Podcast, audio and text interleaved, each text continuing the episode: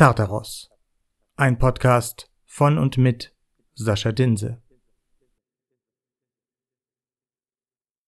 Liebe Finsterlinge, ich freue mich sehr, dass ihr auch heute wieder dabei seid bei der neuen Episode des Tartaros Podcasts. Worum wird es heute gehen? Was habe ich mir heute vorgenommen als Thema, über das ich mich ein wenig äußern und auslassen möchte? Zum ersten würde ich euch gern einen kleinen Ausblick geben auf eine demnächst erscheinende Geschichtensammlung von mir, die so alles glatt läuft. Nun, und wir wissen, wie hoch die Wahrscheinlichkeit dafür ist, dass das so kommt. Die aber bis Mitte des Jahres oder so knapp nach Ende der Mitte des Jahres, wie auch immer man das ausdrücken will, äh, erscheinen soll wieder in äh, Selbstpublikation, so wie ich das schon bei den krassen Kurzen gemacht habe. Da will ich euch nur ganz kurz die Geschichten kurz vorstellen, die es schon gibt und einen kleinen Ausblick geben, was euch insgesamt erwartet.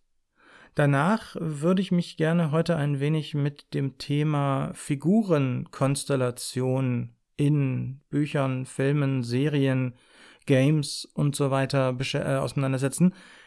Das ist nämlich für mich auch ein sehr, sehr, sehr interessantes Thema, gerade im Hinblick auf den entstehenden Roman, wo ich mir natürlich auch Gedanken darüber mache, wie viel handelnde Figuren brauche ich eigentlich? Welche Rollen erfüllen die? Wie viel Klischee ist da vielleicht teilweise hilfreich oder sollte ich darauf achten, möglichst jedes Klischee zu vermeiden? Da werde ich ein bisschen was zu sagen. Natürlich anhand vieler Beispiele, wiederum welche, die ich gut und schlecht finde. Ihr kennt das Prozedere vielleicht aus den letzten Episoden. Übergehend von der Figurenkonstellation würde ich dann gern noch ein wenig was zum Thema Geschlechterstereotypen, Gender, Political Correctness in Literatur, Film, Fernsehen und so weiter sagen. Da gibt es ja auch eine ganze Reihe Beispiele von Publikationen, die das recht modern umsetzen in letzter Zeit. Gerade in Filmen und Serien scheinen da alte Rollenmuster aufgebrochen zu werden. Allerdings stellt sich da für mich als Autor dann auch wieder so ein bisschen die Frage, muss ich jetzt unbedingt mindestens drei Transgender-Charaktere in meinem Cast haben, damit äh, ich nicht als rückschrittlicher äh, Anachronist irgendwie äh, bezeichnet werde.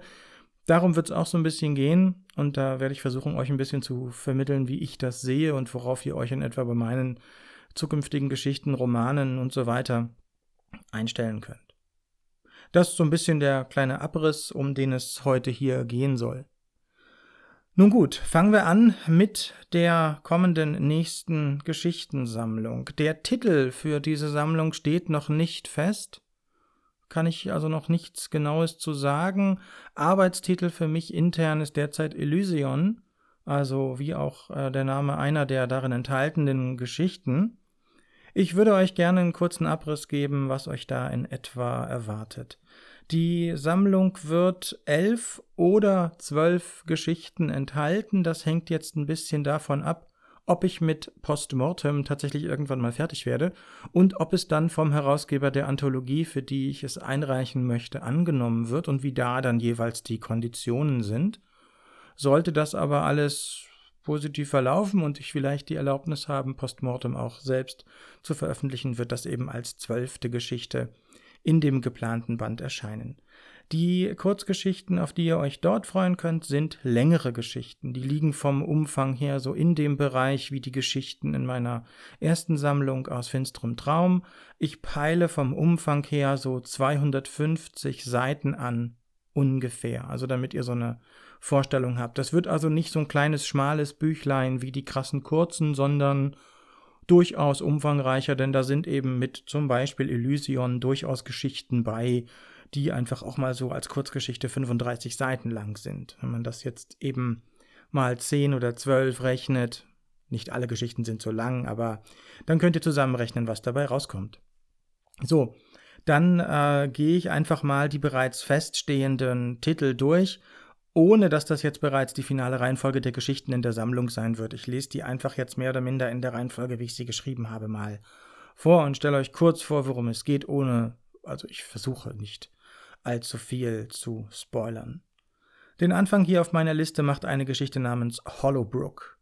Hollowbrook ist wieder eine dieser Geschichten, wie ich sie gern schreibe, die man, glaube ich, mindestens zweimal lesen muss, um genau zu verstehen, was ich dort erzählen will. Und ja, auch in Hollowbrook gibt es eine zusammenhängende Geschichte, die allerdings durch einzelne Sequenzen eher Metaphern basiert erzählt wird. Man kann sich aber, das verspreche ich euch, diese Geschichte tatsächlich sinnvoll zusammensetzen.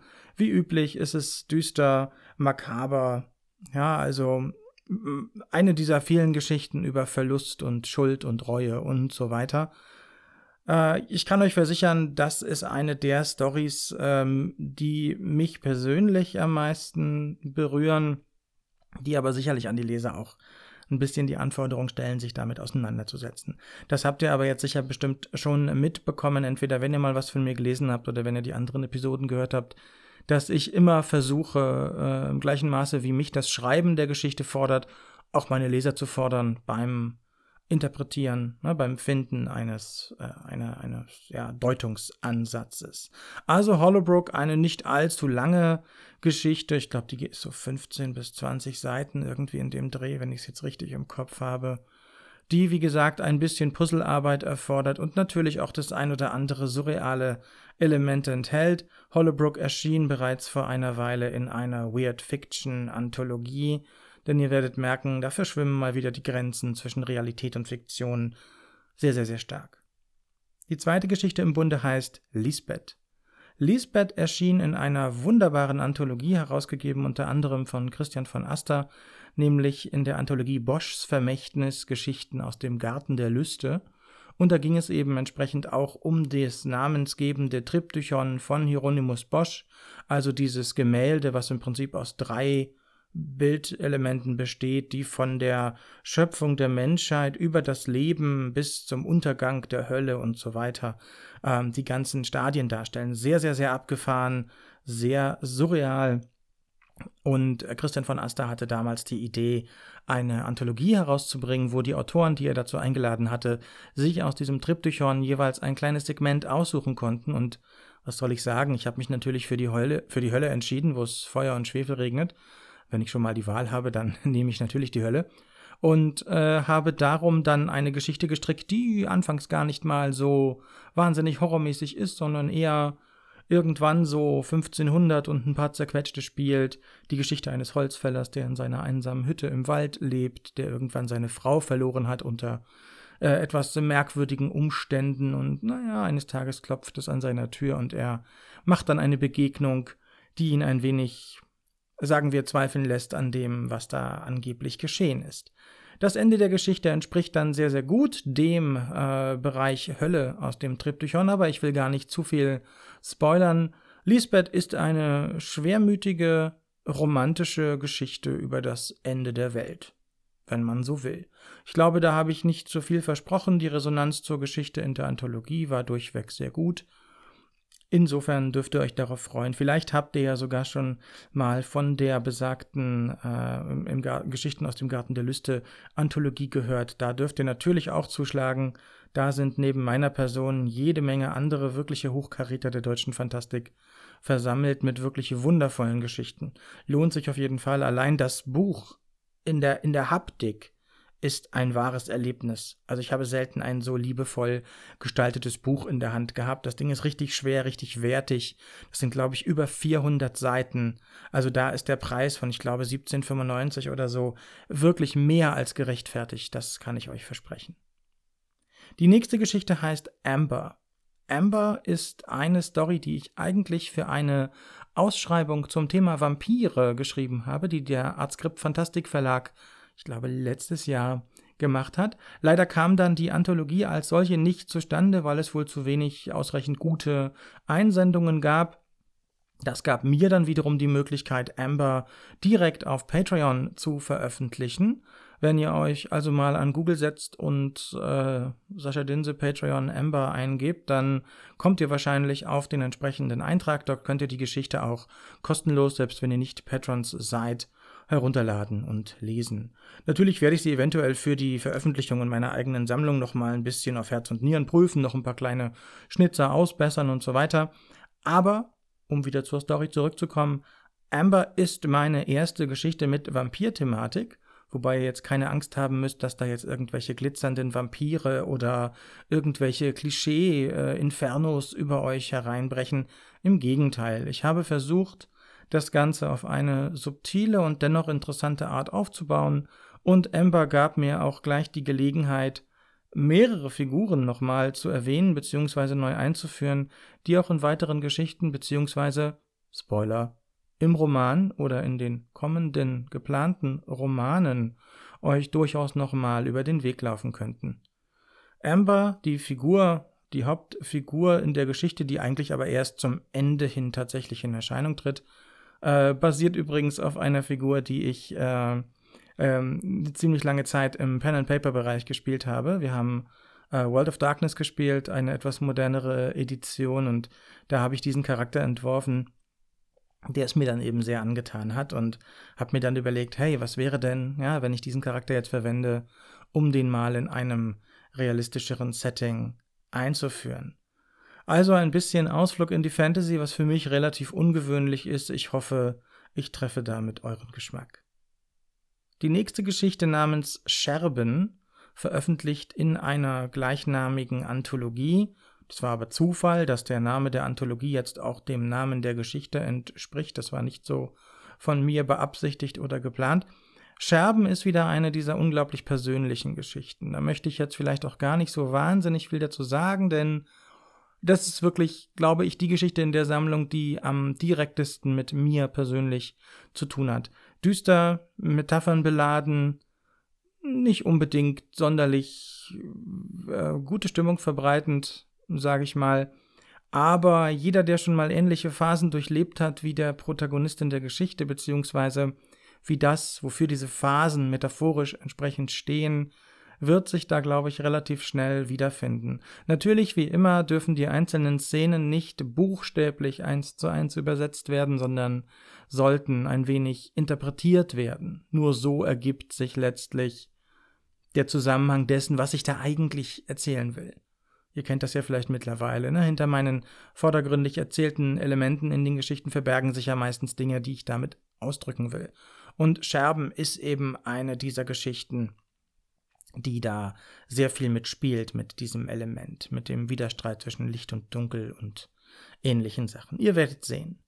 Dann die nächste Geschichte, die gerade in einer wunderbaren Anthologie im White Train Verlag erschienen ist, nämlich in Night Train Windschatten, jetzt gerade frisch auf dem Markt. Eine Geschichte von mir namens Mise en Abîme. Äh, Mise en Abîme ist eine Weird Fiction Geschichte, die ich exklusiv auch für diese Anthologie geschrieben habe, die ihr also entweder dort oder exklusiv in meiner Sammlung lesen könnt. Oder wenn ihr Patreon ab 3 Euro im Monat seid, dann natürlich auch auf Patreon. Aber Misonabüm, da habe ich mir tatsächlich Mühe gegeben, eine echt bizarre Geschichte zu schreiben, die ganz, ganz, ganz viel Interpretationspotenzial hat, die auch so ein bisschen mit so metaphysischen Elementen spielt, wo ich also so ein bisschen die Realität dekonstruiere.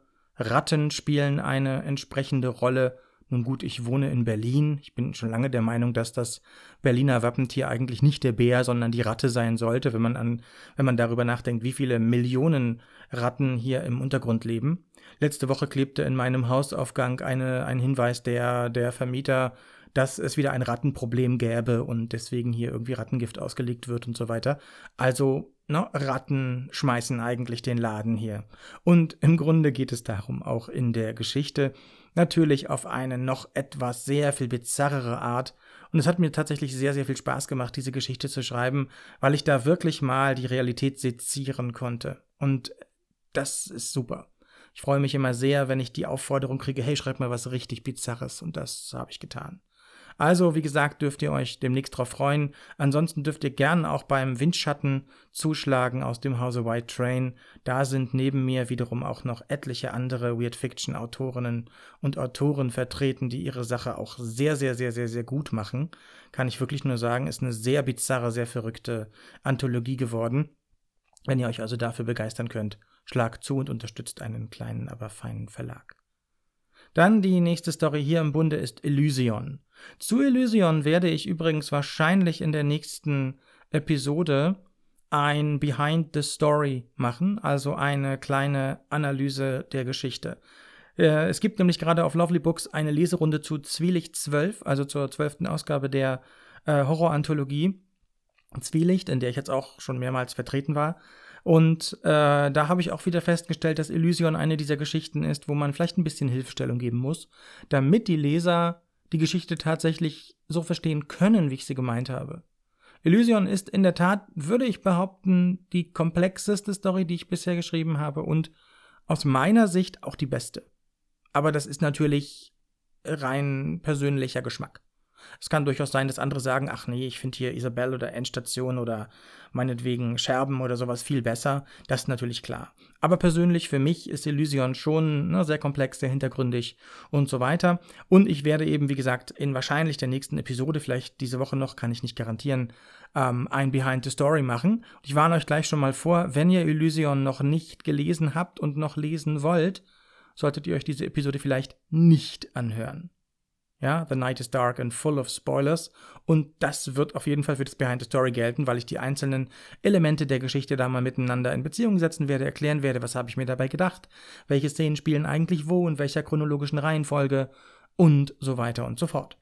Aber wie gesagt, manchmal ist es vielleicht hilfreich, etwas Licht ins Dunkel zu bringen mit einer kleinen Interpretationshilfe. Elysion, falls ihr die ich weiß gar nicht, in welcher Story ich darüber mal, in welcher Episode das war, in der ersten oder zweiten. Irgendwann habe ich schon mal ganz kurz was zu Elysion gesagt.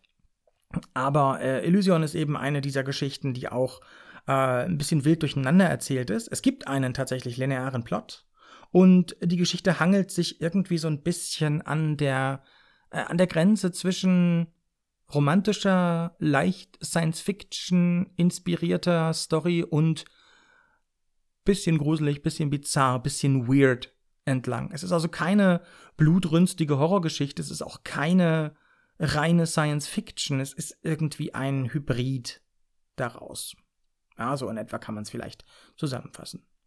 Gut, Nächste Geschichte im Bunde, auch gerade vor einer Weile fertig geworden, bisher außer auf Patreon noch unveröffentlicht, erscheint aber demnächst in Gegen Unendlich Ausgabe 15 einer Science-Fiction-Anthologie, die im P-Machinery Verlag erscheinen wird. Die ist aber, soweit ich informiert bin, noch nicht erschienen, wird also demnächst der Fall sein. Die nächste Story heißt Risse. Risse ist eine Geschichte, die ich auch schon sehr, sehr, sehr, sehr lange mit mir herumtrage, von der es auch vor drei Jahren oder wann schon mal eine fast fertige Fassung gab, an der ich dann aber nicht mehr wirklich weitergearbeitet habe. Und aus dieser Geschichte habe ich dann, also aus der Ursprungsfassung, habe ich die Elemente rausgenommen, die mich heute auch noch überzeugt haben und habe eben eine bizarre Geschichte darum gebaut. Dazu will ich jetzt gar nicht so scheußlich viel sagen, denn äh, dann spoilere ich relativ stark. Aber Risse beginnt und endet relativ apokalyptisch. Das Einzige, was ich halt sagen kann, ne, irgendein wissenschaftliches Experiment ist irgendwie fürchterlich schiefgegangen und plötzlich öffnen sich auf der Welt Löcher, Tore in eine andere Dimension und da strömen halt Kreaturen durch, die einfach alles verschlingen. Was es damit auf sich hat und so weiter, das könnt ihr bald selbst herausfinden mit Risse. Eine, wie ich finde, sehr, sehr gelungene Geschichte, weil ich glaube, die Spannungskurve permanent nach oben geht und das Ende auch nochmal einigermaßen stark überraschen dürfte.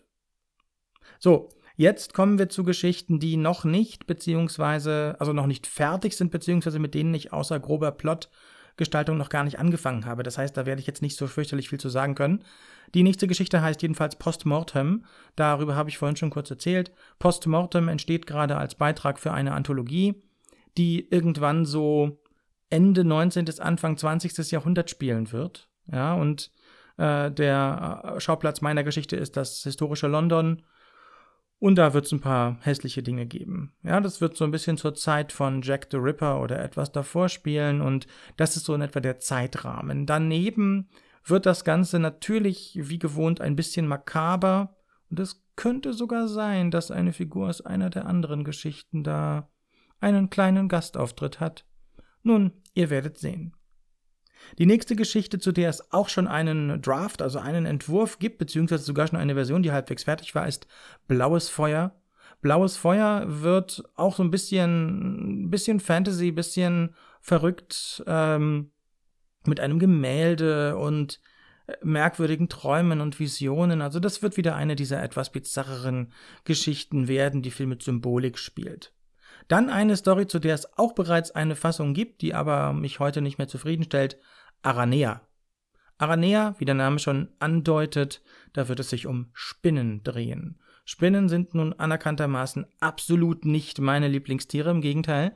Spinnen sind so ziemlich die einzige Tierart, vor der ich tatsächlich beinahe Todesangst habe. Ich kann nicht, äh, ich gehe nicht ins Bett, wenn an meiner Schlafzimmerdecke eine Spinne hängt. Ich hole die erstmal runter und werfe sie irgendwie raus. Ja. Ähm, ich kann mit Spinnen überhaupt nichts anfangen und gerade deswegen liegt es natürlich nahe, darüber eine sehr, sehr, sehr bizarre und auch teilweise echt ein bisschen ekelhafte Geschichte zu schreiben. Also ekelhaft dann, wenn man wie ich Spinnen wirklich nicht mag. Darauf dürft ihr euch also freuen, beziehungsweise nicht, je nachdem, wie eure Einstellung zu Spinnen so ist. Dann zwei Geschichten, die beide Namen tragen, die mal wieder aus der griechischen äh, Mythologie entlehnt sind, ähnlich wie Elysion, wo ihr das vielleicht vorhin schon irgendwie mitbekommen habt. Persephone und Lethe. Persephone wird eine relativ böse Horrorgeschichte werden. Da versuche ich mal ein bisschen wieder ein bisschen was Blutigeres, ein bisschen was Düstereres zu schreiben. Lethe hingegen wird eine Geschichte werden, die tatsächlich äh, mit sowas wie Erinnerungen, ähm, ein bisschen auch Realitätsverformung und auch mal wieder mit der Frage danach, was ist denn eigentlich Wirklichkeit, spielen wird. Ja, also das sind zwei Geschichten, da steht bisher nur die grobe Idee, aber wie üblich versuche ich, jede Geschichte so aufzubauen, dass sie anders ist als die Vorgänger. Also jetzt habe ich ein bisschen kontrollierter Zeit, äh, die Geschichten zu bauen weil die alle jetzt in einem etwas kürzeren Zeitraum auch entstehen, als das bei meiner ersten Sammlung der Fall war, so dass ich also vermeide so ein paar Kleinigkeiten, die ich an meiner ersten Sammlung nicht so gut fand, nämlich häufig sehr ähnliche Figurenkonstellationen in den Geschichten, das versuche ich hier einfach ein bisschen zu vermeiden. Das heißt, es dürfte deutlich mehr Abwechslung bieten und mit elf oder zwölf Geschichten dürfte der Umfang der Sammlung dann auch noch mal ein bisschen größer ausfallen als bei der letzten. So, es steht noch nicht ganz fest, ob ich das auch wieder über Kindle Direct Publishing mache, also über Amazon. Da habe ich jetzt eigentlich sehr gute Erfahrungen gemacht, muss ich sagen, mit den krassen kurzen, aber ich weiß, äh, moralisch gesehen ist es natürlich schwierig. Es ist Amazon, Amazon, dieser weltweite Mörder-Monster-Konzern. Auf der anderen Seite hätte ich die Option, das über Books on Demand oder ähnliche Sachen zu machen, was aber eine Reihe von Einschränkungen mit sich bringt zum Beispiel ist der Einkaufspreis für Autorenexemplare bei Books on Demand deutlich höher als bei Amazon. Das heißt, ich verdiene deutlich weniger an den Büchern generell im Verkauf und ich verdiene auch deutlich weniger an den Büchern, wenn ich sie selber vorher einkaufe und dann weiterverkaufe. Das ist eben ein Punkt, der ganz klar für Amazon spricht in dem Moment. Aber wie gesagt, da ist die Entscheidung noch nicht final getroffen. Das kann sich eventuell noch ändern. So, also, nächste Geschichtensammlung, derzeitiger Arbeitstitel Elysion. Vielleicht bleibt es dabei, das weiß ich noch nicht. Geplante Veröffentlichung ist Juni. Also wahrscheinlich eher Ende Juni, wahrscheinlich wird es Juli werden, bis ich damit soweit bin. Ne? Man kann die Kunst anschreien, aber sie lässt sich nicht, sie lässt sich nicht hetzen. Ähm, das wird also so lange dauern, wie es dauert. Ich gebe mir Mühe, aber naja, ihr wisst, wie es ist. Viel Arbeit, wenig Zeit zum Schreiben. Nebenbei will der Podcast ja auch noch aufgenommen werden. so, gut. Also darauf dürft ihr euch freuen. Ich wünsche viel Vergnügen und freue mich schon sehr auf die Leserunde, die es dazu ganz sicher auch wieder geben wird. So, dann setzen wir fort und zwar mit dem inhaltlichen Thema für heute. Eben war ja wieder so ein bisschen schamlose Eigenwerbung angesagt. Jetzt zum eigentlichen Thema. Und zwar sowas wie Figurenkonstellation in Büchern, Filmen, Serien. Ich weiß nicht, wie euch das geht, aber gerade bei Fernsehserien gibt es tatsächlich eine ganze Reihe Beispiele, wo ich deutlich sagen kann, ich schaue das nicht wegen der Hauptfigur, sondern wegen entsprechender Nebencharaktere, die ich sehr, sehr, sehr spannend finde. Ja, also Serien wie Arrow zum Beispiel.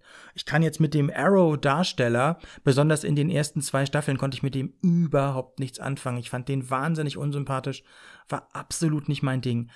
Aber dann gibt es wieder Nebencharaktere, natürlich Felicity Smoke, ja, die wirklich mein DC-Universe, meine Waifu ist, glaube ich, im DC-Universe.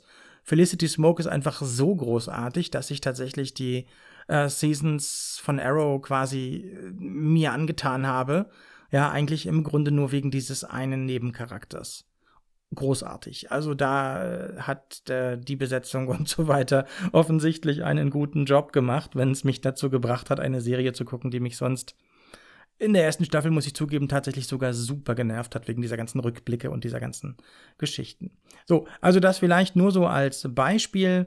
Es gibt durchaus Serien, wenn ihr mal ehrlich zu euch seid, wo man sagt, ja, eigentlich gucke ich das, weil ich den oder die besonders toll finde oder ne, man hat so seine, seine Lieblinge. Wenn man jetzt so Klassiker nimmt, wie meinetwegen Star Trek Next Generation, wo im Prinzip viel der Dynamik, der Spannung der Elemente auch aus der Konstellation der Crew entstanden ist. Also die Bridge Crew, so die wesentlichen Figuren, die es da gab, da sollte auch für jeden irgendwie was dabei sein als Identifikationspotenzial und so weiter und so fort. Dann darf man natürlich nicht vergessen, dass je nach Genre diese Konstellation auch noch unterschiedlich ist. Wenn ich jetzt irgendeinen Arthouse-Film erzähle, da kann es durchaus mal welche geben, wo es tatsächlich einfach nur eine Figur gibt und der Rest existiert einfach nicht. Ja, aber schaut euch dann Filme an wie I Am Legend oder sowas, wo dem Hauptcharakter, auch wenn er überwiegend allein durch die Gegend streift, zumindest dann noch ein Hund oder irgendeine andere Art von Begleitung an die Seite gestellt wird, damit es irgendeine Art sozialer Interaktion gibt und damit man sich auch mit der Hauptfigur mehr identifizieren kann. Und das ist natürlich aus meiner Perspektive als Autor eine super spannende, äh, super spannende Frage. Was muss ich denn in einer Geschichte oder gerade jetzt in einem Roman was für Figuren muss ich denn da einbauen, damit das gut funktioniert? Wie gut kenne ich denn meine Leser? Weiß ich denn, brauchen die Leser einen Comic Relief Charakter? Brauchen die in einem Science-Fiction-Horror-Roman irgendwie einen lustigen Charakter? Ist das nötig? Oder nicht? Ich bin da immer sehr, sehr, sehr, sehr, sehr skeptisch bei sowas. Aber schön. Fangen wir vielleicht erstmal an, so mit dem mit den, äh, mit den Grundlagen der Konstellation, wenn wir jetzt mal im Genre Horror bleiben. Ich würde mich jetzt mal weitestgehend auf Horror und ähnliche Sachen äh, beziehen, sonst driften wir hier, glaube ich, zu weit ab. Dann dauert das hier drei Stunden statt äh, der geplanten ein bis eineinhalb. Das ist vielleicht ein bisschen viel.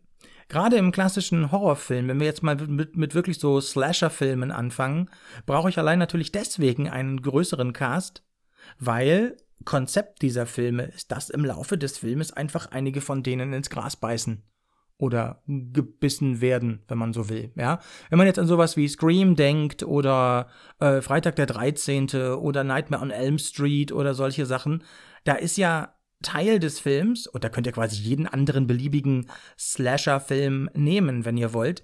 Teil des Konzepts ist ja, dass nach dem Prinzip irgendwie zu Anfang haben wir 20 Charaktere und am Ende sind drei übrig die anderen im Laufe des Filmes irgendwie hinweggerafft werden und weggemetzelt werden. Das ist manchmal recht überraschend, manchmal super vorhersehend. Und da sind wir dann tatsächlich auch schon bei den Klischees, zu, die, zu denen ich gleich komme.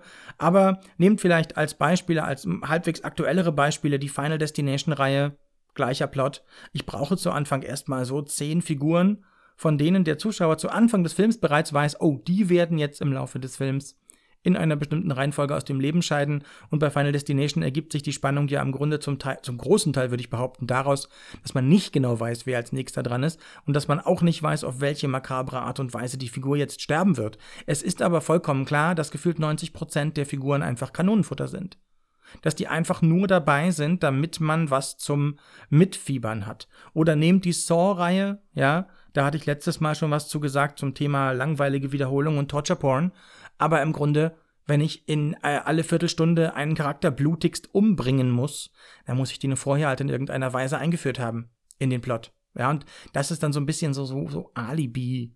Charaktere reinstopfen in einen Plot, nur damit ich die äh, schön wirksam dann niedermetzeln kann.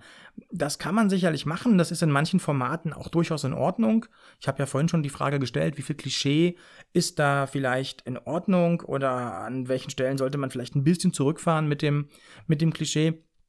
Aber wenn ich jetzt einen Slasher gucke, dann erwarte ich auch, dass da genügend Figuren mitspielen, die dann nach und nach hoffentlich kreativ, hoffentlich unerwartet und hoffentlich mit Twist am Ende irgendwie weggemetzelt werden. Wobei ich sowas auch persönlich nicht brauche. Also ich bin jetzt kein großer Fan solcher Slasher. Ich mag dann eher so ein bisschen die etwas subtileren Sachen. So, sehr häufig haben wir aber in den Konstellationen natürlich bestimmte Klischees. Wir haben meistens Hauptfiguren. Da wird schon relativ klar, durch die ganze Dramaturgie des Films, mit der Hauptfigur beginnt der Film dann oder die Hauptfigur ist eine, die verfolgt wird und lernt dann oder, oder kennt dann schon entsprechende Charaktere, zu denen sie dann flieht, mit denen sie auf die Reise geht oder die dummerweise alle plötzlich im selben Boot sitzen Ja, also der klassische Slasher-Plot. Leute fahren halt übers Wochenende in irgendein entlegenes Hotel und plötzlich sind die Türen zu und alle kämpfen um ihr Überleben. Meistens ist es in den Filmen dann relativ klar, es gibt irgendwie eine, eine Hauptfigur. Und bei der Hauptfigur kann man auch davon ausgehen, in den allermeisten Fällen, die wird das Ganze irgendwie überleben. Spannend für mich wird das Ganze natürlich, wenn man nicht so richtig weiß, wer denn die Hauptfigur ist, wenn das halt geschickt aufgezogen wird, sodass im Prinzip alles offen ist, dass vielleicht sogar alle sterben am Ende. Das kann natürlich auch sein. Was natürlich heutzutage nicht mehr so richtig zeitgemäß ist, es sei denn, man benutzt es absichtlich als Klischee Andeutung sind natürlich solche Sachen wie, es gibt dann den, den einen dunkelhäutigen Charakter in amerikanischen Horrorfilmen, der entweder zuerst stirbt oder irgendwie durchdreht oder sowas, ja. Dann gibt's meistens so den, den Sportler, den, den Jock irgendwie, der versucht alles mit Kraft zu lösen und so weiter. Dann gibt es häufig einen Charakter, der irgendwann abdreht und irgendwie seine Unmenschlichkeit zeigt und zu Gewalt neigt. Dann gibt es häufig so den besorgten mütterlichen Typ, der dafür sorgen will, dass alles irgendwie bleibt, wie es ist. Und dann eine Person, die mich natürlich immer unglaublich anstrengt, der religiöse Fanatiker. Ja, ich weiß nicht, ob ihr diese ganz, ganz scheußliche äh, Serienverfilmung von Stephen Kings Der Nebel gesehen habt. Na, da gibt es einen Film, der ist noch gut, ja, der ist in Ordnung, hat auch ein böse, schockierendes Ende und so weiter. Aber sowohl im Film als auch in der Serie gibt es halt Charaktere, die wirklich alle so diesen, diesen, diesen absolut grottigen Klischees entsprechen. Und das war eine Sache, die mich an der Nebel, also an der Serie, wirklich schon nach der ersten Episode richtig angekotzt hat. Und das hat mich auch in keinster Weise überrascht, dass das nach einer Staffel gecancelt wurde. Das Charakterdesign, diese Konstellation der Figuren, das war so viel unglaublich schlechtes Klischee. Die Figuren waren alle mega, mega überspitzt auf eine Weise, dass es fast schon wie Karikaturen wirkte. Und das fand ich in diesem Setting halt super deplatziert. Aber wie gesagt, das ist mein, das ist mein Geschmack. Ich hab's ja mit den religiös-fanatischen Charakteren ohnehin nicht so, weil so religiöse Fanatiker, das ist so ein, so ein cheap Trick. Das ist so ein billiger Trick, einen durchdrehenden Psycho einzubauen. Wenn mir nichts einfällt, warum der Charakter handelt, wie er handelt, dann dichte ich dem irgendeine religiös-fanatische Backstory an und schon ist es klar, warum der jetzt mit der Axt andere Leute ermorden will. Das ist lame, ja, das ist lazy writing, das hat überhaupt nichts mit Charakterdesign zu tun. Gleichzeitig, wenn ihr jetzt ehrlich seid und euch mal die Filme anguckt, die ihr so konsumiert oder die Bücher lest oder die Serien guckt, wir haben es häufig mit solchen Klischee-Charakteren zu tun. Auch das vorhin zitierte Arrow, ja, da erfüllt ja Felicity Smoke auch eine ganz fest definierte Rolle. Sie ist die immer irgendwie nette, immer, äh, immer ansprechbare, nerdige Superwissenschaftlerin, die sich eigentlich nie aus der Ruhe bringen lässt und das Team rettet aus den absurdesten Situationen, indem sie einfach ihre unglaubliche wissenschaftliche, technische Begabung irgendwie einsetzt. Da ist vollkommen klar, sie ist der Charakter, der ein bisschen weiter im Hintergrund steht, aber eigentlich wirklich alles so in der Hand hält und solche Sachen. Und dann gibt's natürlich immer den, den Kämpfertypen und den Draufgänger und den Unzuverlässigen und so weiter. Und na klar, äh, es entsteht natürlich aus dieser Konstruktion auch Dynamik. Wenn jetzt alle gleich wären, wenn wir jetzt eine Serie hätten, wo alle Charaktere Felicity Smoke wären, gut, da hätte ich was zu gucken, das stimmt schon, aber das wäre langweilig. Und das entspricht ja auch nicht der Realität. Ich meine, wenn man sich seinen eigenen Freundeskreis anguckt, egal wie viele Ähnlichkeiten man zu den Personen hat, mit denen man sich umgibt, das sind alles Individuen. Jeder hat bestimmte Interessen, bestimmte Stärken, Stärken Schwächen, bestimmte ne, kleine Macken oder irgendwie sowas. Und das wird natürlich versucht, in so einer Konstellation abzubilden. Das ist schon richtig. Ja, so, wir haben aber nun leider gerade in Filmen sehr, sehr, sehr häufig diese Standardkonstellation. Wir haben den männlichen Überhelden, der irgendwie in der Lage ist, über sich hinauszuwachsen, alles platt zu machen. Dann gibt es meistens irgendwie ein Love Interest, was in 99,9% der Fälle dann eben eine Frau ist. Und äh, wenn Kinder zum Beispiel in dieser Konstellation eingeführt werden, dann sind die Kinder meist nur Mittel zum Zweck, eine emotionale Situation herzustellen. Das stört mich an Rollen für Kinder auch tatsächlich recht stark stark, ähm, dass die meistens wenig Substanz besitzen.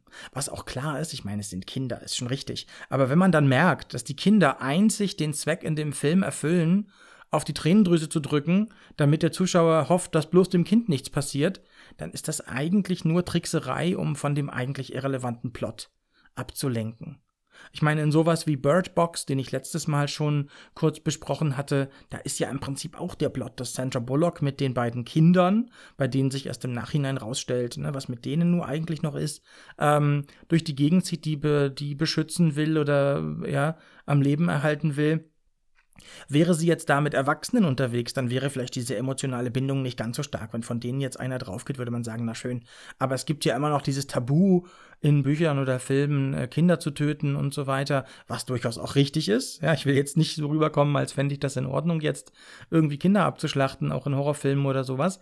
Aber es ist schon ein bisschen faul, finde ich, ja, Kinder einzusetzen, um eine Emotionalität in einen Plot reinzubringen, die er sonst nicht hätte ja, kann man machen, finde ich teilweise aber anstrengend. Ja, also ist nicht unbedingt so mein, ist nicht unbedingt so mein Ding. Was jetzt nicht bedeutet, dass ich jetzt kategorisch ausschließen werde, dass in einem Roman oder sowas auch Kinder irgendwie eine Rolle spielen, aber ich würde, also auf jeden Fall versuchen sie nicht nur als emotionalen, an, emotionales Anhängsel mit einzubauen, sondern entweder ihnen eine wirkliche Rolle zu geben oder sie wirklich nur als Nebencharaktere zu behandeln. Alles andere, finde ich, ist, ist so Effekthascherei. Also, naja, schwierig. Gut. Äh, wie schon gesagt, ne, es gibt ganz häufig diese Konstellation mit der Held, der irgendwelche Sachen macht, klar. Das wurde dann natürlich irgendwann auch ein bisschen gebrochen durch so Figuren wie Bruce Willis als John McClane, der eigentlich schon von Beginn des Films an irgendwie total fertig aussieht und äh, dann eigentlich so eher so, so, so ein Anti-Held ist im Grunde. Aber wir haben halt immer noch sehr, sehr, sehr häufig diesen Fokus. Männlicher Held, weibliche, weibliches Love Interest und dann vielleicht noch irgendwie Familie oder Kinder oder sowas. Dann gibt es natürlich Konstellationen wie einer meiner absoluten Lieblingsfilme Ghostbusters. Nein, natürlich nicht das schreckliche Reboot von vor ein paar Jahren, sondern das Original von 84, würde ich behaupten. Auch bei Ghostbusters kann man sich die Frage stellen, wie ist denn da die Konstellation? Äh, ist die gut? Ist es zu viel? Ist es zu wenig? Ich meine, wir haben die vier, also anfangs drei, dann insgesamt später vier Geisterjäger. Und da ist auch so ein bisschen die Frage, ne, der Charakter des Winston, das ist der, der Dunkelhäutige, der dann noch zum Team mit dazu stößt.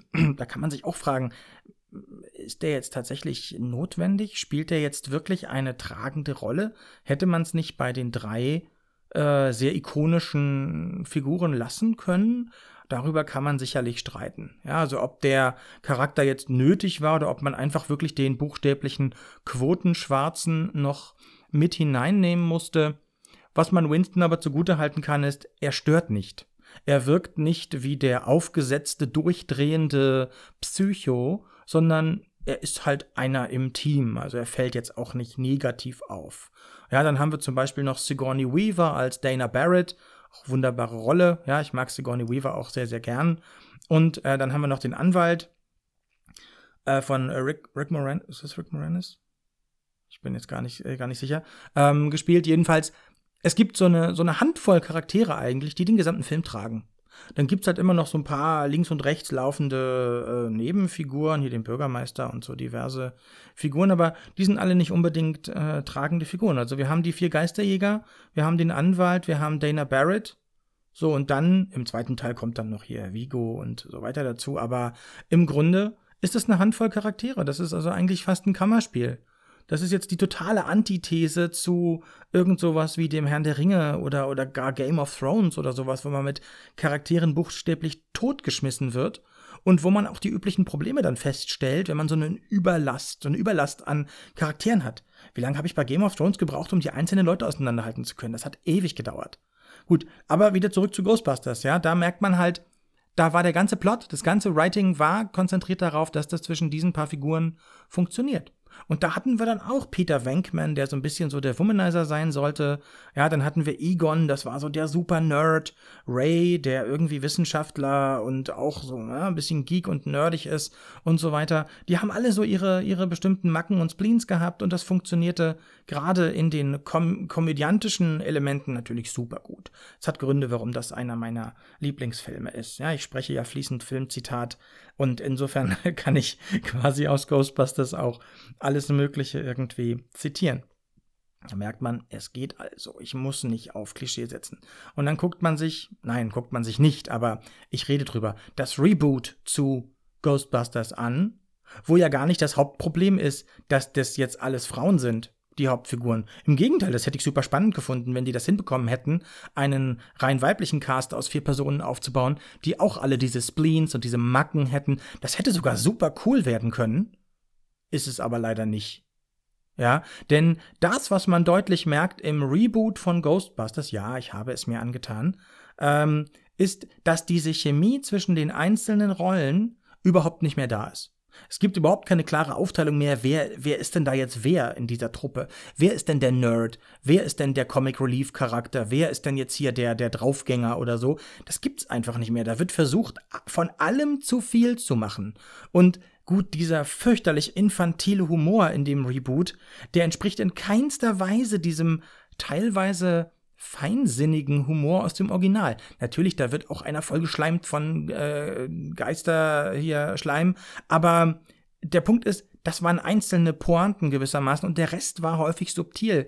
In dem Reboot gibt es immer nur die grobe Kelle. Ich finde sowas nicht lustig.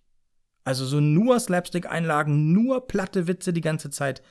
Ich weiß nicht. Und dann funktioniert es eben auch vom Cast nicht aus meiner Seite, aus meiner Sicht. Ja, und gut, die Bewertungen auf allen äh, möglichen Portalen und äh, Kritikermeinungen und so weiter, die äh, sprechen da auch eine relativ deutliche Sprache. Ja, also das war ein Film, wo gar nicht mal die Grundidee falsch war, aber die Umsetzung aus meiner Sicht einfach absolut in die Hose gegangen ist. Und deswegen fahre ich in meinen Geschichten, also wenn ihr irgendwas mal gelesen habt von mir, fahre ich auch immer eher diesen Reduce to the Max Ansatz, ich versuche in allen Geschichten, die ich schreibe, nur wirklich so viele Charaktere einzubauen, wie auch wirklich notwendig sind. Und wenn ich jetzt sage, ich habe so eine Geschichte, nehmen wir Elysion als Beispiel. Elysion spielt zu großen Teilen zwischen Hannah und dem Protagonisten. Dann gibt's noch Mrs. Henderson, dann gibt's noch so zwei, drei, vier andere Charaktere, die irgendwie erwähnt werden, aber im Grunde ist das ein Zwei-Personen-Stück und es gibt Rehe. Ja, gut, die Rehe sind jetzt aber keine Charaktere in dem Sinne. Aber im Grunde ist es ein Zwei-Personen-Stück. Oder nehmt Endstation, nehmt Isabel, nehmt irgendwelche anderen Geschichten. Ich versuche das meistens super stark zu reduzieren, um A, den Leser nicht damit zu überfordern, tausend Figuren zu haben, und B, um den Handlungsstrang nicht unnötig auseinander zu fasern. Es gibt dann natürlich auch bei mir Stories wie Ex Enferis zum Beispiel, wo ähm, es eine, eine größere Menge an Charakteren gibt, wo die sich sogar teilweise so ein bisschen überlappen. Ich will jetzt nicht zu viel spoilern, aber äh, wo es dann, wo ich dann auch Feedback bekommen habe dazu, dass das dann für den Leser fast schon wieder zu viel ist an Figuren. Das ist dann schon gar nicht mehr so richtig greifbar. Und deswegen bin ich immer der Meinung, ach, reduziert es mal lieber. Wenn der Plot stark genug ist, reicht es auch, wenn das ein Zwei-Personen-Kammerspiel ist. Ja, so, das ist quasi meine, meine, mein Ansatz äh, in dieser Geschichte. So, dann gab es vor einer Weile, dazu habe ich auch auf Patreon schon irgendwann eine Rezension geschrieben, gab es eine Serie, auf die ich eigentlich sehr, sehr, sehr gespannt war, denn immerhin ist die von George R. R. Martin irgendwann mal geschrieben worden. Eine Serie namens Night Flyers. Das sollte im Grunde so düsteres Science Fiction mit so Horroreinschlag sein und so weiter. Und da habe ich dann sehr enttäuscht festgestellt, dass mich das überhaupt nicht angesprochen hat. Und größter Kritikpunkt aus meiner Sicht war tatsächlich das Charakterdesign. Denn das ist eine ganz spannende Geschichte. Ähm, wenn man sich Game of Thrones anguckt, ich mag Game of Thrones. Ich kenne allerdings nur die Serie, mit den Büchern habe ich nie angefangen. Aber ich mag diese, diese Vielschichtigkeit der einzelnen Figuren und gut, der Vorteil ist, es dünnt sich ja zum Ende hin aus, weil einfach so gut wie alle sterben. Aber das hat mich zu Anfang sehr erschlagen, hat in Westeros und in diesen anderen Regionen, in denen da erzählt wird, da hat das aber funktioniert. Da kann ich halt sagen, okay, hier, äh, äh hier, Daenerys ist halt irgendwo tausende Meilen entfernt und macht da irgendwelche Dinge mit den Dothraki und hat dann da Drachen und dann irgendwelche Städte und dann hat man den Norden und dann hat man King's Landing und so weiter und die alle haben jeweils 50 Charaktere.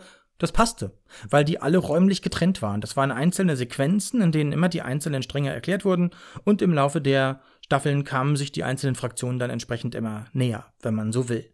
Und nur hat man, habe ich festgestellt, dass bei Nightflyers offenbar George R. R. Martin einen ähnlichen Ansatz verfolgt hat, nämlich Handlungsstränge, die nichts miteinander zu tun haben, parallel zu erzählen, also ähnlich wie in Game of Thrones. Da waren die einzelnen Kontinente ja zu Anfang noch nicht in Kontakt miteinander, hat also jeder was anderes gemacht. Ja, und das hat auch passt gepasst. Aber in Night Flyers ist halt der Plot, dass die Figuren alle an Bord eines Raumschiffs sind und sich an Bord des Schiffes aber im Prinzip dann vier oder fünf Handlungsstränge ereignen, die wirklich absolut überhaupt nichts miteinander zu tun haben. Und da hat man mal gemerkt, das funktioniert einfach nicht. Diese Erzählweise funktioniert nicht, wenn du damit auf, auf begrenztem Raum Spannung erzeugen willst. Da musst du doch irgendwie soziale Interaktion und so weiter äh, erzeugen, indem du die Figuren miteinander sinnvoll interagieren lässt. Also, wie gesagt, was auf einem riesigen Kontinent mit tausend Ausläufern funktioniert als, äh, als Hinführung zu einer Konfrontation, funktioniert an Bord eines Schiffes halt überhaupt nicht. Die Charaktere, alle, wirklich jeder einzelne von denen, war ein reines Abziehbild. Da hatte man dann irgendwie die, ich weiß gar nicht, was sie war, die Sicherheitsoffizierin, die eine dunkelhäutige Darstellerin, äh, wo ich mich bis heute frage, welche Rolle hat die eigentlich an Bord gespielt? Dann hat man irgendwie eine Biologin, dann hat man da noch einen Wissenschaftler und so, die alle von ihrer ganzen, von ihrer ganzen Konzeption, ich glaube, die, das Plotdesign bestand da aus einem Satz. Das ist hier der Typ, der macht das und das und wird am Ende mit einer Axt Amok laufen. So, das war, glaube ich, das gesamte Charakterbild, was die dann hatten.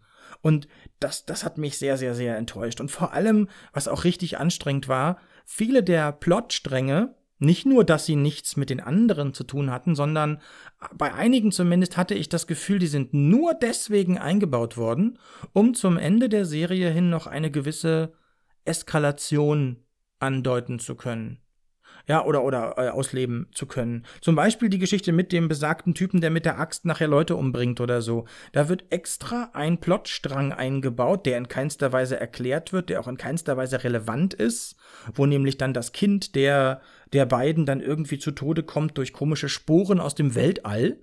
Und das nimmt dann der Plot zum Anlass, den Vater, der da eben seine Tochter und seine Mutter, äh, seine, nicht Mutter, seine Frau und seine Tochter verliert, äh, das nimmt der dann zum Anlass, mit der Axt Amok zu laufen und die umzubringen, die er für schuldig hält. Wo man denkt, ja, das ist ja alles gut und schön, aber was genau trägt das zur Handlung bei? Gar nichts? Hat das irgendeine Relevanz für die gesamte Handlung? Nein, auch nicht. Wurde das irgendwie hergeleitet, dass sowas passieren musste? Nein, auch nicht. Das ist eine reine, ein reiner Alibi-Handlungsfaden, um den äh, Charakteren, die im Prinzip gar keinen Charakter haben, noch irgend sowas wie ja, eine Handlung zu geben oder so. Also da war ich super enttäuscht von. Ich habe es mir bis zu Ende angeguckt, weil ich dachte, da muss doch noch irgendwas kommen. Das kann doch jetzt noch nicht hier von George R. R. Martin und so weiter. Da muss doch jetzt noch irgendwie ein großer Knaller kommen, aber nein, da kam kein Knaller. Nicht nur, dass die Serie in der ersten Episode bereits spoilert, dass einer der Charaktere zum Axtenmörder werden wird, vollkommen sinnlos spoilert übrigens, da hat man nämlich das letzte bisschen Spannung auch noch gekillt, indem man das bereits am Anfang spoilert, dass der eine Typ durchdrehen wird. Naja, gut, ich werde nicht, ich werde wohl nicht verstehen, was die Leute geritten hat, A, diesen Plot zu schreiben und B, diese Serie so umzusetzen. Wenn euch das interessiert, ihr findet auf Patreon äh, meine Rezension zu Night Flyers. Könnt ihr euch mal durchgoogeln, die findet ihr dort irgendwo rumliegen. Ähm, da habe ich auch dann nur wenig gute Haare an dieser Serie gelassen, wie gesagt. Jetzt ging es mir aber eher ums Charakterdesign. Das waren halt wirklich alles Abziehbilder, Klischee hoch 10. Keiner von denen hatte wirklich eine richtige Art Backstory oder eine glaubwürdige Charakterentwicklung sondern das war alles irgendwie, ja, ich brauche jetzt den einen, der ist ganz nett, dann brauche ich den einen, der ist irgendwie ein bisschen komisch, dann brauche ich den Psycho und schon zack, fertig ist der Plot. Das finde ich dann schon ein bisschen lame. Also das äh, hat mich dann nicht so, nicht so richtig gekickt. Es gibt wiederum, um jetzt mal zu positiven Beispielen zu kommen, die auch schon ein bisschen älter sind, es gibt natürlich Beispiele, wo das Charakterdesign, die Konstellation der Gruppe und ganz besonders die Charakterentwicklung mich bis heute begeistert. Und das ist natürlich Joss Whedons Buffy. Und Spin-off Angel, wenn man so will. Aber Buffy hat gezeigt, dass das durchaus geht. Du kannst einen Plot haben, der aus mehr als fünf Charakteren besteht. Du kannst es hinbekommen, dass all diese Charaktere eine glaubhafte Backstory haben, sich alle entwickeln, glaubhaft miteinander interagieren, verschiedene menschliche Phasen durchlaufen. Dieser, dieser Switch zwischen äh, Gut und Böse und so weiter. Fast alle Charaktere in der Serie haben damit zu kämpfen, dass sie irgendwie die üblichen menschlichen Probleme haben. Die sind dann mal verliebt, dann sind sie mal schwermütig, dann äh, werden sie irgendwann mächtig und, und müssen gegen, gegen die bösen Instinkte ankämpfen und so weiter. Dann tun sie auch mal Dinge, die dumm sind, ja, machen also irgendwelchen Quatsch und entwickeln sich tatsächlich. Wenn man das mal vergleicht mit dem Charakterdesign in Charmed zum Beispiel, hier mit den drei Hexen, ja, diese Geschichte, da gibt es keine Charakterentwicklung. Diese Figuren sind am Ende der Serie exakt die gleichen Figuren, abgesehen davon, dass dann zwischendurch mal eine Darstellerin ausgetauscht wird, bla bla bla. Aber sprich, da gibt es überhaupt keine Charakterentwicklung. Da kannst du nicht einfach eine Folge angucken und sagen, ah, das ist Staffel 3, weil Figur X sich da schon so und so verhält. Das existiert da schlichtweg nicht. Bei Buffy wiederum, ja, das ist wirklich brillant. Das haben sie dann bei, hat äh, Joss Whedon dann bei Angel, also bei dem Spin-off, im Prinzip, wie ich finde, sogar noch besser hinbekommen. Ja, also diese Konstellation zwischen Wesley und Winifred, später dann Illyria und sowas. Allein diese Charaktere sind einfach der Hammer. Und da fiebere ich natürlich viel mehr mit. Also, was war das fünfte, fünfte Season dann, ne? Wo Fred dann zu Illyria wird und so. Boah, das ist so eine, das sind so Sequenzen, ja, da hat man Tränen in den Augen irgendwie, wenn dann diese Sequenz ist, wo, wo Illyria dann nochmal als Fred sich, sich zeigt und mit ihren Eltern redet und Wesley so mit offenem Mund daneben sitzt und es nicht glauben kann. Das sind so Sachen, wo man merkt, wow, shit, das geht also. Man kann Charaktere schreiben, die sich über mehrere Staffeln super krass entwickeln. Ja, der Charakter von Wesley allein, ne? Wesley Wyndham Price, der eigentlich damals in Buffy eingeführt wurde als der super versnobte Engländer, der jetzt Giles als, äh, äh, als, als, als Ziehvater von Buffy mehr oder minder als Wächter ablösen soll. Und allein was Wesley für eine Entwicklung durchmacht, wenn man sich den Charakter dann in Angel später anguckt, ja, der Hammer. Es geht also, ja, und deswegen na, da gibt so viele Beispiele. Man schaue sich Buffy als Hauptfigur selbst an, ja, die alle denkbaren und undenkbaren menschlichen Höhen und Tiefen durchläuft. Man schaue sich Buffys Beziehung zu Angel und zu Spike an, die beide auch ständig zwischen böse und gut und Seele und keine Seele und so weiter schwanken und das Ganze auf eine glaubwürdige Art, ja. Man schaue sich Willow an, ja, die irgendwie von der, von der kleinen unscheinbaren, vom kleinen unscheinbaren Mädchen hin zur mega mächtigen Hexe wird, dann irgendwie austickt, fast die Welt vernichtet und trotzdem ein realistisch glaubwürdiger, greifbarer Charakter bleibt. Oder Faith, oder ich könnte jetzt quasi sämtliche Charaktere aufzählen, bis auf Riley. Niemand mag Riley. Aber ich könnte jetzt quasi alle möglichen Charaktere aufzählen aus der Serie.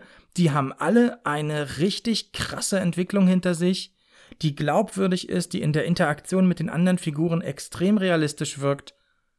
Chapeau. Ja, das ist bislang tatsächlich, finde ich, mit das beste Storytelling in Verbindung mit Charakterentwicklung. Natürlich gibt es auch bei Buffy Episoden, wo man eher so sagt, naja gut, das sind so Füllfolgen, die sind jetzt nicht so storygetrieben, aber diese Charakterchemie zwischen den einzelnen Figuren, das ist beispiellos, finde ich. Ja, also unglaublich großartig. Also, wir haben jetzt gerade gesehen, es gibt durchaus äh, Konstellationen wie bei Ghostbusters, wo man es wirklich reduziert auf eine reine Handvoll von Figuren, was super gut funktionieren kann, wenn die Chemie stimmt, wenn der Plot gut ist. Wir haben auch Beispiele wie Buffy, wo man sagen würde, ja, wow, das äh, ist super ausgefächert. Oder geht dann in, in die äh, High Fantasy, wenn man mal so nennen will, so Herr der Ringe oder solche Sachen, wo es auch hunderte Figuren gibt. Ja, wenn man jetzt das Silmarillion und die ganzen Sachen mit dazu nimmt, ja, das ist ja schon eine Wissenschaft für sich. Allein die Namen der ganzen Elben und so weiter da irgendwie auseinander zu dröseln, wo man da sicherlich sagen kann, da hat Tolkien vielleicht ein ganz klein bisschen, äh, Moment, ich muss hier gerade mal Dinge machen. So, da hat, äh, da hat Tolkien vielleicht ein ganz klein bisschen dick aufgetragen. Oder vielleicht zu dick aufgetragen. Ja, weil einfach äh, diese, diese Masse an Charakteren, naja gut, das kann man schon machen, aber die braucht man nicht für den Plot. Die sind reine Details, reine Liebhaberei, reines fanatisches Welten erschaffen, was durchaus gut ist. Also ich schätze das, wenn jemand sich viel Zeit nimmt für Worldbuilding, für also seine, äh, für die Erschaffung seiner Welt. Allerdings, äh, wie gesagt, Tolkien hat da aus meiner Sicht ein bisschen überrissen an einigen Stellen. Aber es funktioniert. Man merkt letztlich, die Geschichte, die in den Filmen erzählt wird, die wird ja auch auf, na nicht eine Handvoll, vielleicht zwei bis drei Handvoll Figuren runtergebrochen, ne, wo man eben merkt, okay, das funktioniert schon. Das Problem hatte ich zum Beispiel beim Hobbit. Ich bin über den ersten Teil des Hobbit nie hinausgekommen. Ich fand die Inszenierung unglaublich öde und es war für mich im Prinzip wie ein äh, Rewatch von Herr der Ringe nur in schlecht aber das ist vielleicht nur mein Geschmack. Diese Zwerge zum Beispiel, die fand ich alle so generisch, die waren überhaupt nicht unterscheidbar. In irgendwelchen Kampfszenen, da wuseln dann tausend dieser Figuren darum. Keine davon hat mich irgendwie interessiert, zu keiner habe ich eine emotionale Bindung aufgebaut. Das waren alles generische Zwergencharaktere, die null irgendwie Interesse in mir geweckt haben. Und da merkte man halt, okay, das, was im Herrn der Ringe noch funktioniert hat, weil die Charaktere irgendwie individuell waren, mit eigenen Stärken, Schwächen und Wünschen, funktioniert einfach nicht, wenn du halt zehn gleichartige Charaktere in einen Raum stellst und jetzt erwartest, dass diese Identifikation beim Zuschauer genauso funktioniert. Das mag in einem Roman, mag das ganz anders funktionieren, da kann man sich mehr Zeit nehmen, na, da äh, kann man die einzelnen Gedankengänge der einzelnen Figuren erläutern und so weiter, aber in einem Film funktionierte das für mich absolut gar nicht. Und wie vorhin schon gesagt, bei Game of Thrones zum Beispiel, ja, was einen ja de facto erschlägt mit einer unfassbaren Vielzahl von, von Figuren, das funktioniert, glaube ich, auch nur, weil die Hälfte von denen mindestens im Laufe der Staffeln alle irgendwie weggestorben ist äh, nebenbei. Aber es gibt durchaus Figuren aus den ersten Staffeln oder sowas, an die kann ich mich überhaupt nicht mehr erinnern. Ja, also so ein Quiz mit hier, wer stirbt in welcher Staffel, boah, da wäre ich richtig schlecht. Weil ich meine, irgendwann hast du halt so viele Figuren kommen und gehen sehen in so einer Serie, dass du im Grunde die zehn Hauptfiguren, die es noch irgendwo gibt, die hast du im Kopf, ja. Und da merkt man aber auch, natürlich hat George R. R. Martin äh, in der Intention, da möglichst viele Charaktere wegmetzeln zu können, natürlich auch vor dem Problem gestanden. Naja, ich kann ja nicht nur drei Hauptfiguren einführen. Wenn die dann alle tot sind, dann bin ich nach einem halben Buch äh, fertig. Das funktioniert nicht. Ja, da musste der sich also auch überlegen, wie viel tausend Herrscherhäuser und was weiß ich brauche ich denn da und wie viel Ableger, Söhne, Töchter und so weiter haben die denn und wen kann ich denn da jetzt überall über die Klinge springen lassen? Und da kann man natürlich auch schon wieder rein zynisch sagen, naja gut, wenn man diese ganzen, ich bringe jetzt Leute um Plotstränge in Game of Thrones weglassen würde, dann wäre das Gerüst der eigentlichen Story auch ein relativ dünnes. Aber Martin hat es halt geschafft, das in eine, aus meiner Sicht zumindest, spannende Intrigengeschichte, die immer mal wieder mit blutigen Überraschungen aufwartet, äh, zu stricken, so dass ich ihm das nicht übel nehme, dass da offensichtlich inflationär mit Charakteren rumgeworfen wird. Im Gegenteil, es hat gut funktioniert. Also na, wir merken, es ist also kein Widerspruch, eine Welt voll zu stopfen mit Figuren, solange ich mich darum kümmere, die entweder irgendwann wieder loszuwerden oder sie wirklich in sinnvolle Plots einzubauen. Ja, und wir merken auch wieder hier, es gibt kein Patentrezept. Es gibt tatsächlich nicht dieses Rezept, dass man sagen kann, ja, für einen, für einen Roman mit 500 Seiten brauchst du halt 30 Figuren oder so. Ich glaube nicht, dass das funktioniert. Ja, also das, die Beispiele, die ich gebracht habe, die zeigen halt alle, dass pff, im Prinzip von einem Kammerspiel Mann mit Hund bis hin zu Game of Thrones gefühlt 500 Charaktere in den Büchern alles irgendwie funktionieren kann, wenn man den Rest einigermaßen gut macht. Ja, man kann natürlich weitgehend auf Klischees verzichten, wenn man es hinkriegt, die Konflikte oder Geschichten anderweitig zu erzählen. Das ist auch eine Sache, die ich an Game of Thrones mag. Weil man da nie so richtig weiß, wer von den Leuten ist denn jetzt eigentlich der Böse, zumal die die Grenzen zwischen Gut und Böse finde ich in Game of Thrones ohnehin schwierig zu definieren sind, sagen wir mal so. Gut, ne, dass Königin Cersei irgendwie äh, fies ist, ja, schon, aber man sich anschaut, aus welchen Motiven sie das teilweise tut, nämlich weil sie ihre Familie äh, am Leben erhalten will und so weiter, klar, weil sie auch machtgierig ist, das ist richtig, ja, aber die anderen handelnden Fraktionen sind jetzt überwiegend auch alle nicht ethisch einwandfrei oder so. Und ich glaube, das ist es, was in diesem äh, Game of Thrones Universum den Reiz ausmacht. Es gibt eigentlich kaum den einen edlen, hehren, guten, beziehungsweise die sterben dann immer sofort, ja, so dass am Ende nur die Leute übrig bleiben, die alle so, so grauzonenmäßig irgendwie unterwegs sind. Und ich habe jetzt die ganz aktuelle Folge noch nicht gesehen, die wird wahrscheinlich heute heute Nacht irgendwie auf Amazon veröffentlicht, also die dritte Episode. Aber in der zweiten wurde ja auch schon deutlich, dass Daenerys da irgendwie rumgezuckt hat, als Sansa ihr irgendwie die Frage gestellt hat, ja, was wird dann mit dem Norden passieren, wenn, wenn du Königin wirst, so ungefähr. Wo man jetzt auch denkt, ah, macht Daenerys jetzt doch noch einen auf Despotin und fackelt alles ab. Wir werden sehen, ja. Also insofern bleibt es, glaube ich, deswegen spannend, weil äh, kein Charakter da unsterblich ist, weil man bei keinem Charakter weiß, der wird auf jeden Fall überleben. Ich meine, dass man in einem Stirb langsam Film in Stirb langsam 2 weiß, dass Bruce Willis den überleben wird, wenn es, wenn der dritte Teil schon angekündigt wird oder so, das ist relativ klar. Bei Game of Thrones aber wiederum, ne, da sterben dann ja gerne mal hier auf der Red Wedding oder irgendwelchen Sachen, stirbt dann gerne mal die Hälfte des gerade aktiven Casts. Ja, sowas kann man natürlich auch machen. Gut, also wie gesagt, äh, Charakterkonstellation äh, ist dann notwendig, wenn mein Plot über soziale Interaktion laufen soll, über Identifikations- ähm, Geschichten und da könnt ihr euch, wie gesagt, alle Beispiele anschauen, mit denen ihr euch so umgebt. Ihr habt immer irgendwelche Charaktere, wo ihr sagt, oh wow, der ist besonders toll oder besonders witzig oder da freue ich mich halt drauf. Und ich mache immer wieder die Feststellung, es sind häufig die Nebenfiguren. Nehmen wir sowas wie Lost Girl zum Beispiel, diese Fantasy-Serie. Lost Girl hat mich eigentlich nur wegen des Nebencharakters Kenzie gehuckt. Kenzie fand ich super. Kenzie war witzig, Kenzie war süß, ja, so das war so ein Ding, wo ich gedacht habe, ach cool, das ist mal ein echt, echt netter Charakter. Und klar, der Rest der Story war jetzt auch in Ordnung, das war auch nicht überinszeniert oder so, aber das war eigentlich das, was mich dazu bekommen hat, das weiterzugucken.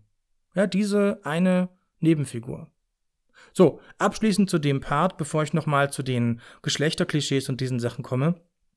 Äh, vielleicht noch ein Beispiel, ihr kennt den Film vielleicht The Cabin in the Woods. Ähm, unter anderem, glaube ich, mitproduziert auch von Joss Whedon, wenn mich nicht alles täuscht. Ähm, das ist ja ein Film, der absichtlich diese Klischee-Charakterkonstellation in Horrorfilmen auf die Schippe nimmt. Weil da in dem Film eben erklärt wird, dass das alles Teil eines großen Plans ist, warum in Horrorfilmen die Konstellation der Gruppe immer so oder so oder so aussieht. Wenn ihr euch also für die Thematik interessiert und den Film noch nicht kennt, auf jeden Fall absoluter Tipp. Lasst euch auch nicht vom Trailer oder sowas irritieren. Das ist so ein Film, der äh, irgendwie die ganze Zeit mit den Erwartungen des Zuschauers spielt und der auf eine vollkommen bizarre Art und Weise nachher zu einem, zu einem Ende findet. Und wenn man The Cabin in the Woods gesehen hat, dann äh, hat der Film eigentlich jeden anderen Horrorfilm, den man jemals gesehen hat oder sehen wird, erklärt. Also nach The Cabin in the Woods werdet ihr genau wissen, warum die Figuren in anderen Horrorfilmen das tun, was sie tun und so weiter. Also allein schon deswegen ein großartiger Film, weil der eben genau diese Klischees, die ich versucht habe zu erläutern, ja, weil der genau die auf die Schippe nimmt und sie als Teil seines eigenen Plots irgendwie verwurstet. Gut, das soll an der Stelle zu dem Thema vielleicht reichen. So, jetzt vielleicht zu dem äh, dritten Thema, was ich heute noch hier mit auf dem, oder dem zweiten größeren Thema, was ich hier noch auf dem Plot habe, und zwar die Frage nach Geschlechterklischees, nach äh, Konstellationen der von Geschlechtsrollen, Geschlechterrollen in Filmen und so weiter.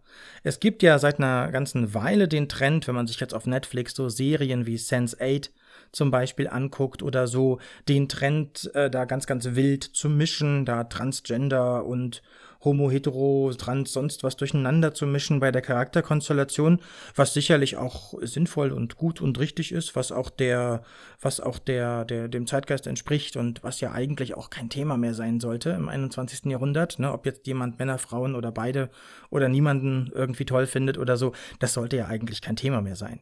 Wenn wir aber auf die klassischen Charakterkonzepte oder Charakterkonstellationen schauen, die wir häufig in Filmen oder in Büchern, Serien und so weiter haben, dann gibt's halt sehr, sehr, sehr häufig in den älteren Filmen natürlich entweder den klassischen Helden.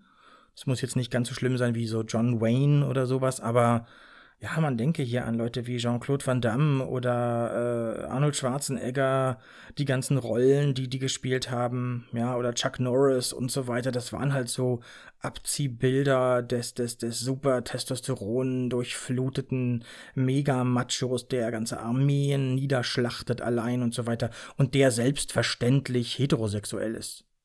Ja, also bei einem Charakter irgendwie äh, aus so einem 80er Jahre Actionfilm, da hätte sich, glaube ich, die Frage niemals gestellt, ob der jetzt irgendwie äh, eher Männer mag, weil das einfach nicht der Zeitgeist war, glaube ich, und da die Zeit einfach noch nicht noch nicht reif war.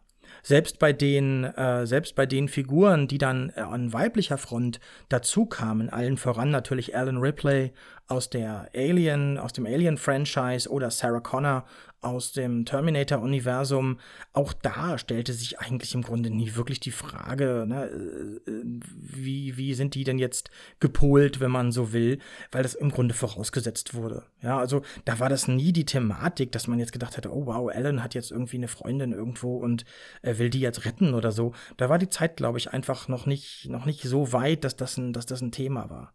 Schade, ja, aber wie gesagt, ne, heute ist das natürlich äh, schon irgendwo ein, ein Thema geworden, aber lange Zeit waren dann schwule oder lesbische Charaktere eben immer so auf die spleenigen Nebenrollen abonniert und so weiter. Jetzt im Moment, wie vorhin schon gesagt, äh, scheint das Ganze irgendwie sich zu, zu drehen.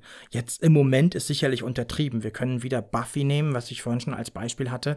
Da gab es ja mit Willow und Tara auch eine lesbische Beziehung äh, in diesem, in diesem Hauptcast gewissermaßen.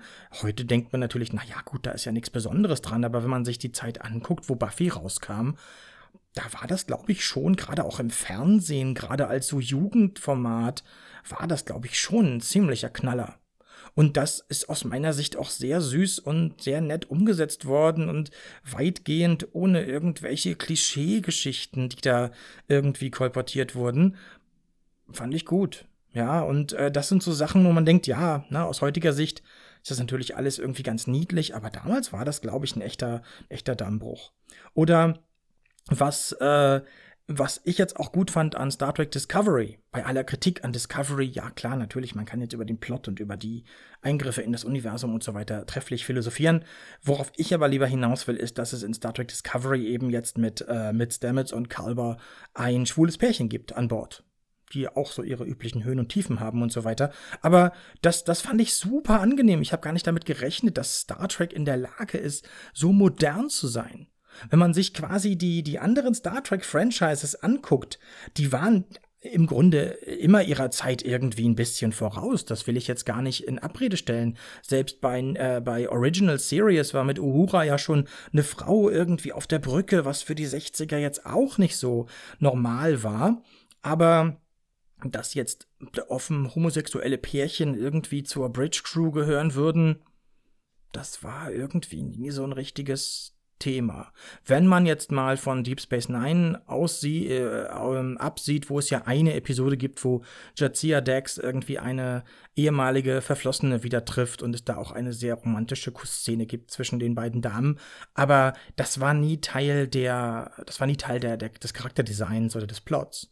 Und in Discovery hat es mir sehr, sehr, sehr gut gefallen, dass das einfach ganz normal ist dass da auch gar kein großes Aufheben drum gemacht wird, sondern das ist halt ganz normal, dass das halt so ist. So, ja, und ja, endlich, möchte man sagen, endlich. Bei aller Kritik, die ich besonders an der ersten Staffel Star Trek, äh, Star Trek Discovery äh, geäußert habe oder äußern kann, muss ich sagen, dass Charak die Charakterporträts haben mir sehr, sehr, sehr gut gefallen. Die Charaktere haben alle irgendwie, irgendwie Background, die haben alle so ihre Ecken und Kanten. Es sind nicht alles die mega Vorzeige Superoffiziere der Sternenflotte, sondern es sind halt alles Menschen, die auch ihre eigenen menschlichen Probleme haben. Fand ich sehr, sehr, sehr gut. Ja, und da hat man eben gemerkt, diese ähm, äh, sexuelle Orientierung scheint kein Riesenthema mehr zu sein. Ne, da wird auch ohne Klischees gearbeitet in dem Sinne. Also, das finde ich gut. Ne? Also gefällt mir sehr, sehr, sehr gut. Da kann man jetzt natürlich wieder die Frage stellen, ähm, wie viel Klischee ist denn in so einer, in so einer Konstellation vielleicht sogar sinnvoll? Wenn man jetzt so an weiß ich nicht, äh, Comic-Serienformate denkt hier wie Will and Grace oder irgendwie sowas, wo natürlich Will ja immer entsprechend auch mit so Klischees äh, belegt wird, was ich jetzt nicht, nicht, nicht schrecklich über, übertrieben finde oder so, aber wo dann der schwule Mann, dem wird dann immer unterstellt, der ist dann immer, immer automatisch wahnsinnig kunstinteressiert und immer super gebildet und so, wo man denkt, ja, na klar, das, das trifft sicherlich auf sehr viele Menschen zu in dem, in dem Fall, aber natürlich ist das ein Klischee es wird da natürlich auch Leute geben, die ganz anders sind.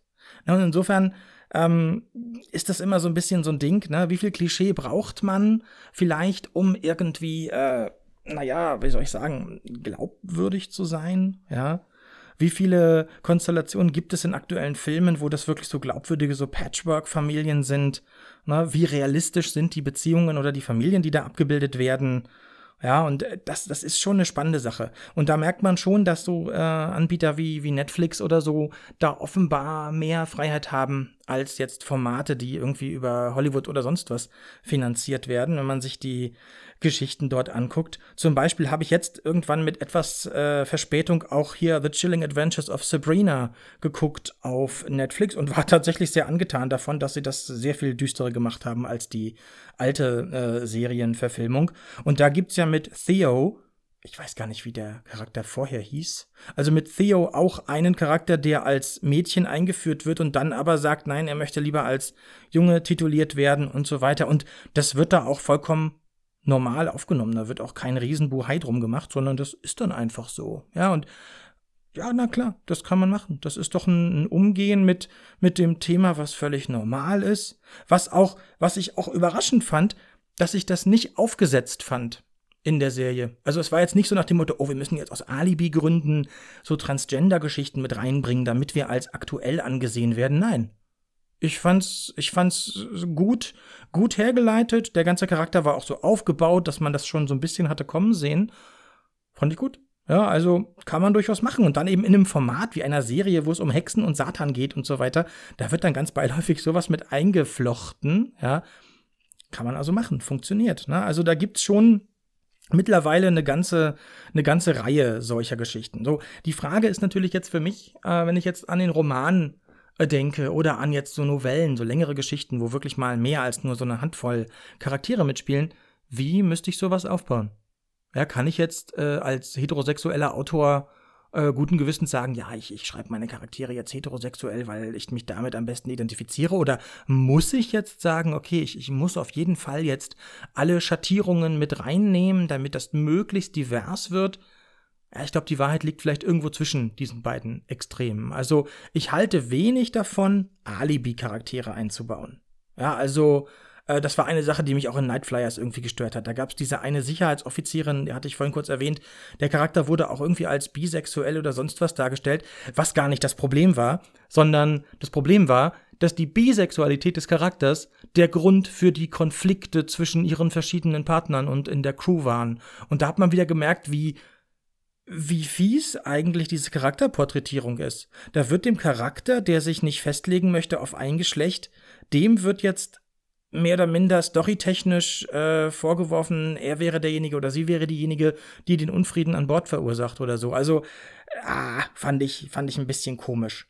So, das heißt, ich werde mir auch überlegen, äh, ergibt das, ergibt das Sinn? Ist das, ist das realistisch? Ist das nötig für die Story? Ähm, wie viel, wie viel äh, Geschlechtervarianz gewissermaßen oder Präferenzvarianz oder wie auch immer man es nennen will, braucht der Plot? Na, also es kann durchaus sein, dass ich Charaktere einbaue, wo man das vielleicht nur so ganz subtil am Rande irgendwie mitbekommt, dass die vielleicht nicht so heteronormativ ticken oder sowas, aber ich, ich möchte tatsächlich nicht in einen Zustand kommen, wo ich mir als Autor irgendwie vorwerfen lassen muss, ja, Moment, du hast ja gar keinen hier sonst wie divers X irgendwie Charakter in deinem Plot, du bist ja irgendwie ein Rassist oder so, wo man denkt, ja, nee, jetzt entspann dich mal. Also nur weil ich jetzt Figuren schreibe, die jetzt eher meinem Naturell entsprechen, heißt das ja nicht automatisch, dass ich was gegen andere Lebensformen habe. Im Gegenteil. Also wer mich kennt, weiß, dass ich, glaube ich, einer der tolerantesten, lockersten, offensten Menschen bin, die man sich irgendwie vorstellen kann. Ja, aber das heißt ja noch lange nicht, dass ich jetzt Figuren schreiben muss, die sich so, die sich so verhalten oder sowas. Und ich habe teilweise das Gefühl, dass das äh, bei, bei vielen äh, Kreativschaffenden derzeit anders wahrgenommen wird, die der Meinung sind, je offener und je wilder die Kombinationen sind in ihren Charakteren, desto besser wäre das. Und naja, das sehe ich irgendwie nicht. Ja.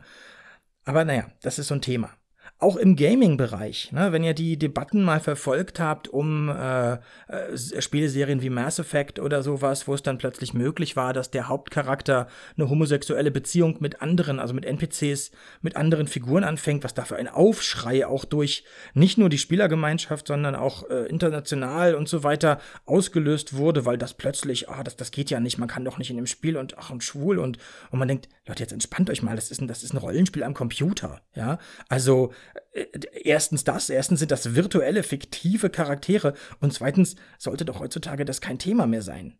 Ja, aber da merkt man, es ist immer noch ein Thema. Also gerade im Spiele-Storytelling und so weiter, da darf man nicht annehmen, weil die ganzen Spieler alles überwiegend junge Menschen sind, wären die äh, ethisch und äh, gesellschaftlich total weit oder sowas. Nee, im Gegenteil. Ich, ich, ich halte tatsächlich große Teile der, der Gamerschaft für sehr, sehr, sehr rückschrittlich, was solche Sachen angeht. Und dann äh, hat man eben Spiele wie Overwatch, was ich eben auch äh, sehr gerne spiele, wo Blizzard dann auch sich dazu entschlossen hat, bislang zumindest zwei der Charaktere, nämlich Tracer und Soldier 76, ähm, als homosexuell zu, äh, zu, zu outen gewissermaßen. Auf eine sehr nette, sehr süße Art, nämlich in diesen Comics, die Blizzard zu dem Spiel macht, kam dann irgendwann raus, dass Tracer, also Lena Oxton, eine Freundin namens Emily hat, mit der sie quasi nicht nur befreundet ist, sondern die ein Paar sind.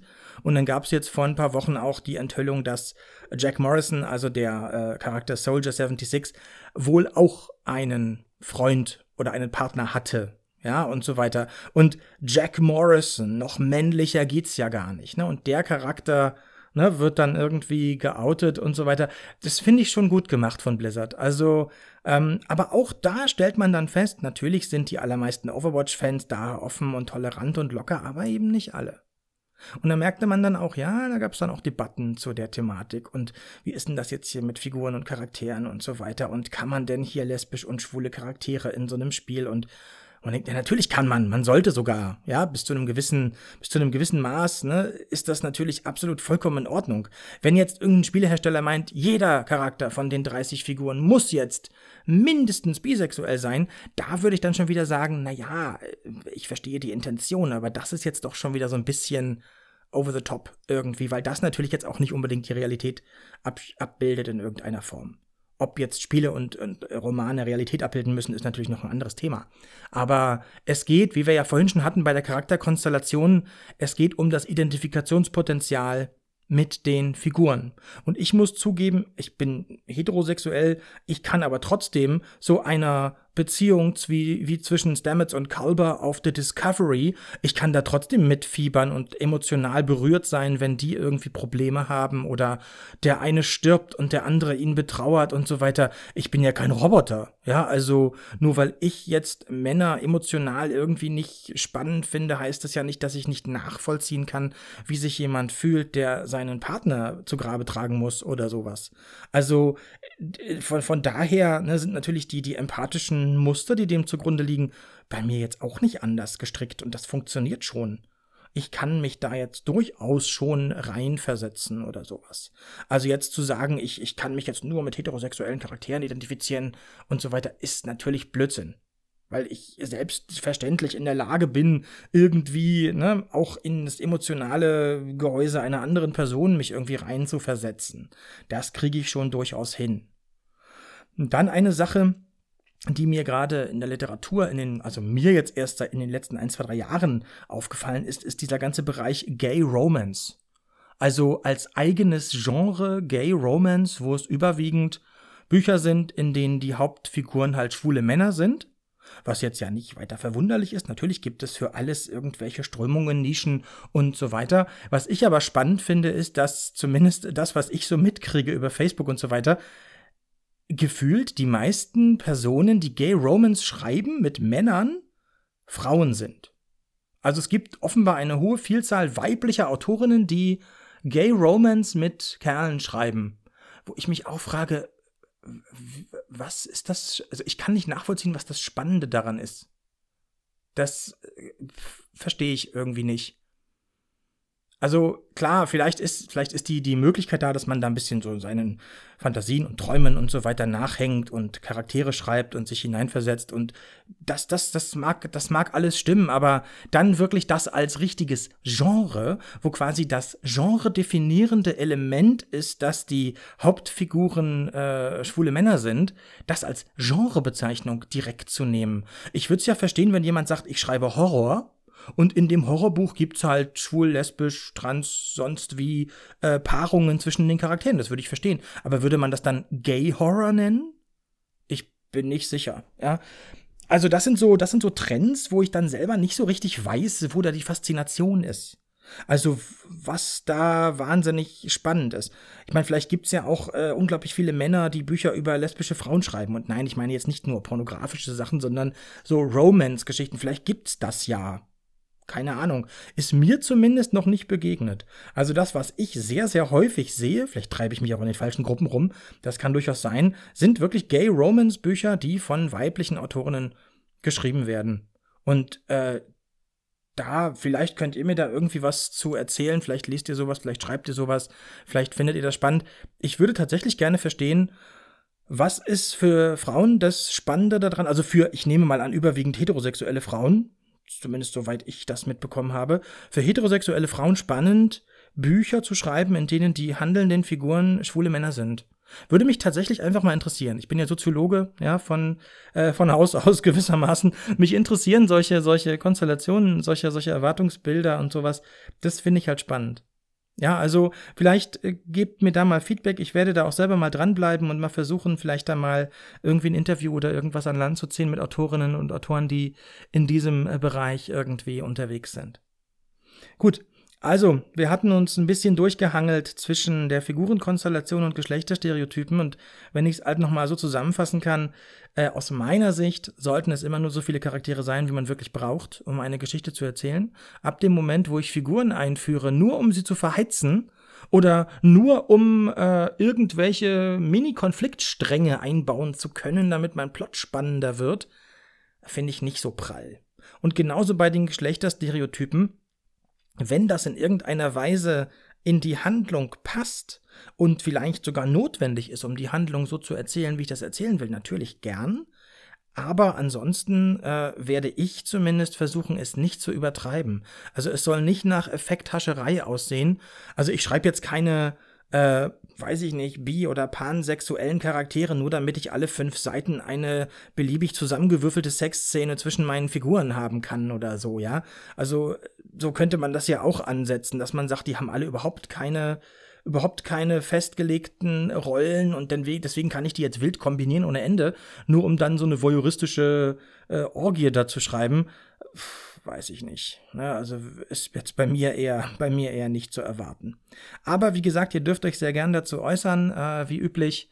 Schreibt mir, äh, kommentiert. Ihr könnt über die Anchor-App, glaube ich, sogar richtig Sprachnachrichten aufnehmen und an mich schicken. Die baue ich dann natürlich auch sehr gerne ein in die kommenden Episoden. Und eventuell wird es dazu immer auch noch mal Fortsetzungen geben, wenn mir da noch neue Sachen über den Weg laufen oder einfallen. Das will ich nicht ausschließen. So, Abschließend dann nochmal der obligatorische Hinweis, dass ihr mich sehr gerne auf Patreon und seit neuestem auch auf Steady unterstützen könnt. Uh, Steady ist ein deutsches Crowdfunding-Portal, das gibt es seit 2017, würde ich behaupten, also noch relativ neu. Und ich habe es so eingerichtet, dass es auf Steady zwei Tiers gibt, sozusagen, also zwei Levels, nämlich einmal drei Euro im Monat, einmal zehn Euro im Monat. Und die Belohnungen sind genau die gleichen, die ihr auch auf Patreon für diese Beträge bekommen würdet. Das heißt, wenn ihr euch mit Patreon, weil das alles Englisch ist und ihr da einen Dollar zahlt und so weiter, bislang nicht wirklich anfreunden konntet, schaut mal bei Steady vorbei. Das ist, wie gesagt, eine deutsche Plattform. Ich glaube, die sitzen sogar in Berlin hier. Ähm, da ist das alles ein bisschen transparenter. Vielleicht kommt euch das im Meer gelegen. Damit würdet ihr nicht nur meine Podcast-Aktivitäten, sondern generell mein kreatives Schaffen unterstützen, wofür ich euch sehr, sehr, sehr dankbar bin. Dankbarkeit ist auch gleich das Stichwort für die letzte kurze Sequenz. Hier die übliche Danksagung an all diejenigen, die es mir ermöglichen, hier äh, künstlerisch tätig zu sein, Podcasts zu machen, Geschichten zu schreiben und überhaupt irgendwie halbwegs äh, über die Runden zu kommen in diesem Leben. Natürlich besten Dank nochmal an Familie, Freunde, alle, die mich unterstützen, alle Patrons, alle zukünftigen Unterstützer auf Patreon oder Steady und natürlich explizit nochmal vielen Dank an Karen. Du bist eine echte Hardcore-Unterstützerin. Ich danke dir. Dann auch nochmal hier an euch. Vielen Dank fürs Zuhören und wir sehen uns beim nächsten Mal, wenn es wieder heißt Tartaros, der Podcast von und mit Sascha Dinse. Gute Nacht.